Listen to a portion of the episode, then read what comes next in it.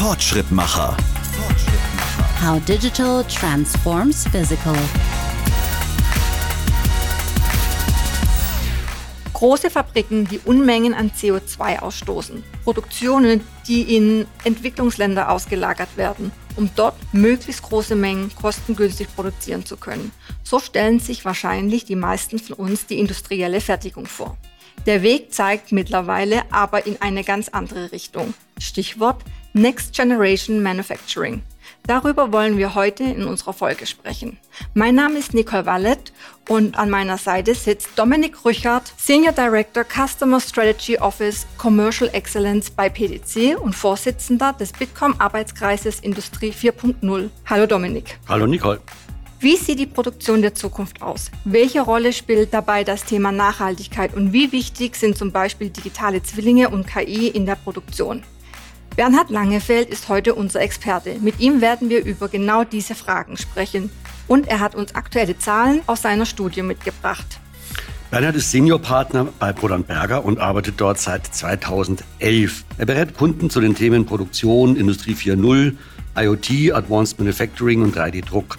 Er war bereits Produktionschef beim luxemburgischen Maschinenbauer, war Prozessingenieur, Werksleiter und globaler Projektmanager für Fabrikneubauten. Und jetzt ist er uns remote zugeschaltet aus Frankfurt am Main. Hallo Bernhard. Ja, hallo Nicole, hallo Dominik, freue mich bei euch zu sein. Vielen Dank, dass du da bist, Bernhard. Ich würde gleich mal mit der ersten Frage anfangen, und zwar, wie können wir uns die industrielle Fertigung aktuell vorstellen? Ist sie immer noch so, wie ich sie am Anfang beschrieben habe? Ja, die Frage ist ja, wie, wie schnell sozusagen die Transformation in der Produktion fortschreitet. Und da müssen wir sagen, insgesamt vielleicht nicht so schnell, wie man es sich erhoffen würde. Ich will nicht sagen langsam, aber vielleicht werden die Erwartungen nicht erfüllt. Unter anderem deshalb, weil große Investitionen gefordert werden. Und die Firmen haben natürlich in der Corona-Krise und jetzt in der Supply Chain-Krise gelitten, sodass nicht alles so schnell geht, wie man es sich erhoffen würde oder erhofft hätte. Oftmals gibt es natürlich noch Brownfield-Situationen, das heißt, Firmen müssen im Bestand investieren oder nachrüsten. Und für diese Lösung hat es sogar eine eigene Klasse an Produkten gegeben, die sozusagen nur das Brownfield adressieren. Es gibt natürlich auch positive Ausnahmen, auch im Greenfeld. Es gibt hier einige sehr beachtliche Neubauten in Deutschland. Es tut sich also viel hier und es entsteht gerade eine große Dynamik. Insbesondere interessant ist das Thema natürlich, und wir kommen ja später auch nochmal, glaube ich, drauf, letztendlich um das Thema der, der neuen Technologien, also alles, was sich um Green Steel, um Wasserstoff, um Wärmepumpen und Batterien dreht. Das sehen wir ja auch in den Nachrichten. Da muss natürlich jetzt viel, viel auch neu gebaut werden und gleichzeitig natürlich auch eine große Möglichkeit, hier direkt zumindest neue Linien nach dem neuesten Stand der Technik zu bauen. Wir sind so, ich meine, in Deutschland haben wir ja auch die Sondersituation, dass die Industrie eigentlich hocheffizient arbeitet seit vielen Jahrzehnten. Das heißt, die hat sich ja äh, wirklich schon in der Vergangenheit sehr stark optimiert in vielen Branchen. Und jetzt das umzubauen auf die Schnelle ist ja auch eine Art Operation am offenen Herzen. Also wie gesagt, Brownfield. Da tut sich wahrscheinlich mhm. Deutschland dann möglicherweise sogar schwerer als ein anderes Land, in dem im Prinzip der Ausgangspunkt einfach viel niedriger gesetzt ist, oder? Ja, also Firmen, ich sag mal, kämpfen sozusagen mit, mit zwei Problemen. Also das eine sind aktuelle Probleme, das weiß jeder, in der Supply Chain Material fehlt, die Lieferketten laufen immer noch nicht rund, die Lieferzeit für Autos oder auch die berühmte Wärmepumpe sind alle extrem lang. Das heißt, da haben Firmen immer noch zu kämpfen, den akuten Problemen. Es gibt aber auch andererseits, und das sollte man gar nicht, da muss man ganz offen rangehen, das muss man auch wirklich aktiv adressieren. Es gibt natürlich auch große strukturelle Probleme, die auf uns zukommen. Denken wir an den Facharbeitermangel, insbesondere natürlich den Mangel an IT-Kräfte. Wir sind gerade in, in einer Geldpolitikphase mit extrem hohen Zinsen, die eher, eher, ich sag mal, Prozesse verlangsamen als weiter beschleunigen. Wir haben die Probleme, dass viele der Zulieferer die, die Preise nicht an die Abnehmer und an die OEMs weiterleiten können. Wir haben die Personalkostenanstiege. Es ist gerade keine einfache Zeit für die Unternehmen. Okay, das heißt, Kostensparen ist weiterhin das oberste Ziel aller, aller Ziele und danach kommen erst die großen Ziele, die ihr auch in der Next Generation Manufacturing Studie zitiert habt, als Veränderungsbausteine. Kann man das mal so unter eine Klammer packen? Genau, genau. Also ich, ich sag mal, wenn man sich das ganz traditionell anschaut, dann waren natürlich früher immer die Fabrikkosten und die Materialkosten im Fokus. Die Fabrikkosten wurden durch Effizienzsteigerungen optimiert, sei es jetzt Lean, sei es Automatisierung. Und wenn das nicht ging, dann hat man die Produktion in der Regel immer weiter nach Osten verlagert. Genau, und jetzt will man die Produktion zurückholen und hat im Prinzip die Prozesse aber schon an die Grenze hin optimiert, dass da gar nicht mehr viel geht mit Effizienzsteigerung.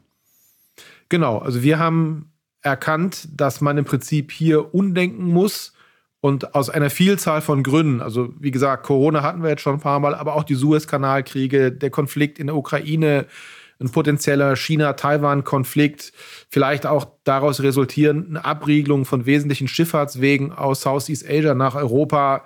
Auch in China steigen die Preise. Also von daher muss sich die Produktion anpassen und all dieses mitbedenken.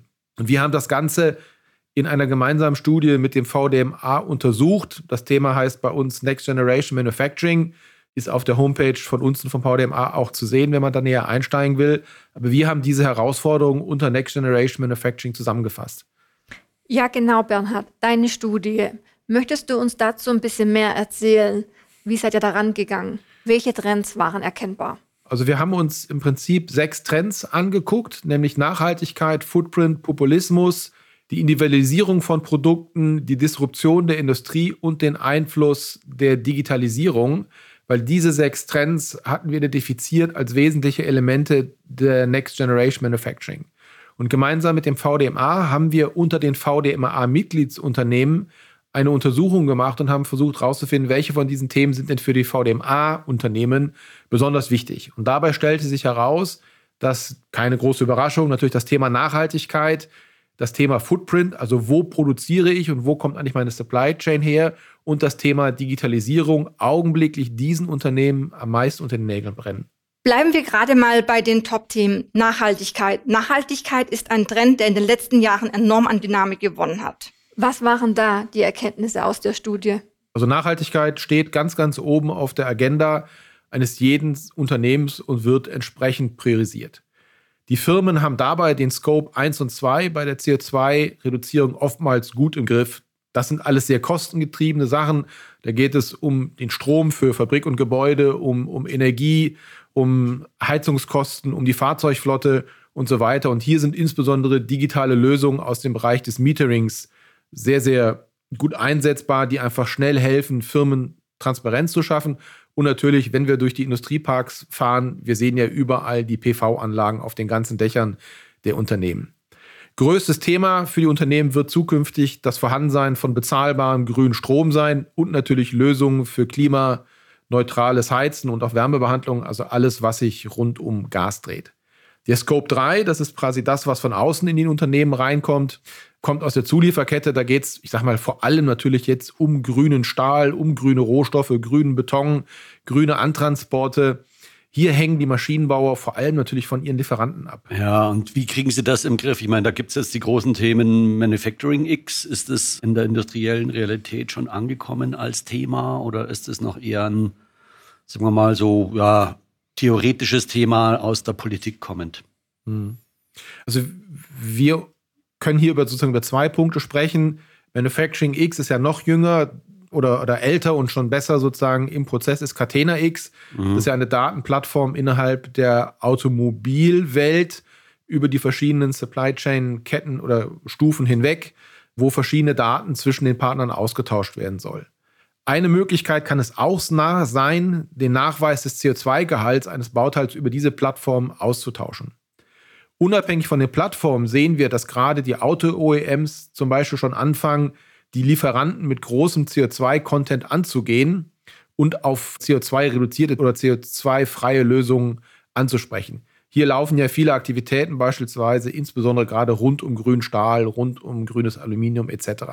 Das sind natürlich die Hauptverursacher, bleiben jetzt beim Fahrzeug, für den CO2-Gehalt bei der Produktion. Der nächste Trend hast du genannt, Digitalisierung. Zur Digitalisierung gehören natürlich auch Daten. Die Unternehmen haben verstanden, dass es wichtig ist, dass man Daten sammelt. Wie sieht es aber mit der Wertschöpfung aus? Ja, ich sag mal, ich, ich denke, hier geht es natürlich sozusagen um das Kernwort des digitalen Zwilling und die Kerntechnologie des digitalen Zwilling als Schlüsselkonzept für die Industrie 4.0. Wir haben hier gesehen, dass gerade die Automobilaktivität extrem aktiv ist und anfängt sozusagen die Produktionslinien in digitalen Zwillingen abzubilden. Einfacher ist natürlich bei Greenfield-Anlagen, wo man die CAD-Daten direkt in den Zwilling überführen kann. Im Brownfield wird dann mit Scannern, Robotern, Drohnen etc. gearbeitet, um die Anlagentechnik zu erfassen und den Zwilling zu erschaffen und dann im, im Weiteren zu nutzen. Aber man sieht schon, dass es insgesamt kein einfaches Unterfangen ist und viele Unternehmen dort gerade wirklich am, am Anfang sind. Was wären denn deiner Ansicht nach die Haupteinsatzszenarien für so einen digitalen Zwilling? Da kann ich ja mal denken in Richtung Monitoring und Effizienz und Uptime-Management von einer Anlage. Ich kann aber auch denken in Richtung Flexibilisierung der Produktionskette und äh, quasi schneller Umbau, schneller Ramp-up von äh, Neuaufstellen der Anlage. Ja, ja, also da gibt es äh, einen ganzen Kanon von Anwendungen. Wenn man ihn dann einmal hat, den digitalen Zwilling, dann hat man natürlich maximale Flexibilität und kann, ich sag mal, hunderte von Use Cases darum entwickeln. Der ich denke, erste Use Case ist natürlich bei der Erschaffung einer neuen Fabrik, einer neuen Linie, dass wenn man einen digitalen Zwilling hat, den erstmal nimmt, um die Linie von ihrer Auslegung her zu optimieren. Also wie geht das Material durch, wie stehen die Schweißroboter, wo bilden sich Staus, wo fließt Material nicht, wo habe ich Engpässe, dass man natürlich dort anfängt, aber später dann, wenn man die Fabrik sozusagen auch im Betrieb hat, kann man natürlich damit perfekt simulieren, wie verhält sich meine Produktion, aber auch das Produkt, also auch das Fahrzeug kann als digitale Zwilling durch die Fabrik fahren. Wie verhält sich dann auch mein Produkt, wenn bestimmte Parameter verändert werden? Also eigentlich eine, eine sehr, sehr breite und mächtige Lösung, die unglaublich viele Anwendungsfälle dann ermöglicht. Der Weg dahin ist halt kein einfacher. Wenn ich jetzt mit KI-Leuten rede, die da in diesem Umfeld aktiv sind, kriege ich ja häufig mit, dass die sagen, eigentlich könnte die KI alles schon ausrechnen. Das Problem sind die Daten. Ich kriege die nicht her. Die sind zwar irgendwo, aber die haben eine uneinheitliche Qualität und die sind schwer vergleichbar und liegen in irgendwelchen Töpfen, wo ich nicht rankomme. Ja. Also keine Frage, das Thema AI hält natürlich auch Einzug in die Produktion. Und ich sage mal, da gibt es eine Vielzahl von Beispielen, sei es jetzt im generativen Design, entweder für die Fabrik oder das Produkt aber auch eher nicht technisch. Alles, was so im Bereich Reporting ist, ähm, gibt es viel AI. Dann im Bereich Scheduling, Optimization. Jetzt kommen wir schon mehr sozusagen die klassischen Fälle. Predictive Maintenance ist einer der Bereiche. Machine Parameter Optimization. Dann gehen wir schon so Richtung digitaler Zwilling mehr. Aber auch AI-based Quality Control. Insgesamt höre ich ganz oft die Frage, ja, wo gibt es denn AI in der Fabrik und wie viele Millionen kostet das? Und da muss ich ehrlicherweise sagen, die Spreizung ist extrem groß. Man kann AI haben in einer Kamera, die Qualitätsaufgaben übernimmt. Da kostet die ganze Kamera mit AI 15.000 Euro. Und ich kann natürlich AI über meinem ganzen Netzwerk von Fabriken haben. Dann habe ich wahrscheinlich das Ganze in Millionen ausgegeben. Die Spreizung ist extrem groß. Okay, wenn wir jetzt aus dieser AI-Situation ein bisschen weiterschauen in die Fabrikarchitektur der Zukunft, da wird ja gerade sehr viel gesprochen über quasi agile Produktionskonzepte, über, über autonome Produktionsanlagen, also mit, wo, wo im Prinzip die Maschine zum Produkt wird und nicht das Produkt durch ein Band äh, äh in einer, einer, einer mhm. Fließbandproduktion. Wie weit sind wir an der Stelle in deiner Erfahrung? Ich glaube, was du ansprichst, ist ja die, die Matrix-Produktion. Und ähm, da sehen wir natürlich, dass Jetzt bleiben wir beim Beispiel Transport. Dadurch, dass ich jetzt die AGVs, also die fahrerlosen Transportsysteme habe, die hochflexibel Produkte durch die Fabrik fahren können, bin ich ja nicht mehr an die klassische Linie, den Takt und das Förderband gebunden, sondern kann jetzt Matrixproduktionen aufbauen, die ganz flexibel linke Ecke, rechte Ecke der Fabrik, das, das AGV fährt die Bauteile quasi kostenlos überall hin, kann ich komplett neue Fabrikkonzepte umsetzen. Also wir sehen jetzt auch bei einigen der Neubauten, die jetzt hier in, in Deutschland gemacht wurden, dass diese Konzepte Einzug finden, natürlich unterstützt mit vielen anderen Elementen der Industrie 4.0. Das kommt gerade jetzt sozusagen in die Industrie rein, ja. Das sind ja dann ganze Produktionsarchitekturen, die da dahinter liegen. Da brauche ich ja eine komplett äh, wireless vernetzte Fabrikanlage da brauche ich wahrscheinlich einen kompletten 5G-Stack da drin. Ich brauche eine, eine stabile digitale Infrastruktur, also, also inhaltlich im Sinne eines IoT-Netzes, das da drin liegt. Ja.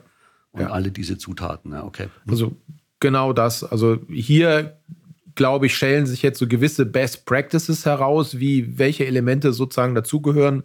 Und wie diese Referenzarchitektur aussieht. Je nach Region, also ich sag mal, ist man jetzt, ist man in Europa, ist man in Asien, ist man in den USA, gibt es natürlich unterschiedliche Ausprägungen, je nachdem, welcher Automatisierungsanbieter, Hardwareanbieter, Cloud-Provider, Software-Provider etc. in der Region dominant ist. Da wird es, finde ich, spannend, weil die Frage ist im Raum, inwieweit geht das auch in eine Standardisierung rein, in gewisser Weise. Sprich unter dem Aspekt as a Service wenn man mal so die unterschiedlichen Kategorien durchdekliniert, Machine as a Service, mhm. Production as a Service oder auch Factory as a Service, da ist ja eigentlich der Weg nicht mehr weit, dass ich wirklich sagen kann, ich kann Factory as a Service bereitstellen und irgendwas produzieren, weil ich eh flexibel bin. Ja, genau. Also wir haben das jetzt gesehen. Ähm, jetzt ist man natürlich, ich sag mal, ähm, mit, mit Factory as a Service ich meine, ich brauche immer noch Werkzeuge. Also wenn ich jetzt Pressteile mache oder Kunststoffteile, was auch immer, ich brauche immer Werkzeuge. Da ist man jetzt vielleicht nicht ganz so flexibel wie, wie in anderen Lösungen, aber grundsätzlich Manufacturing as a Service haben wir jetzt auch schon im Automobilbereich gesehen, dass sich Firmen hinstellen und sagen, ich biete eine gewisse Produktionskapazität als as a Service an mit dem Grad der Flexibilisierung. Und das wird natürlich auch von der Industrie wahrgenommen. Ansonsten, wie gesagt, wäre dieser, dieser Investitionsgedanke nie entstanden. Wie weit sind wir davon weg, dass sich das durchsetzt?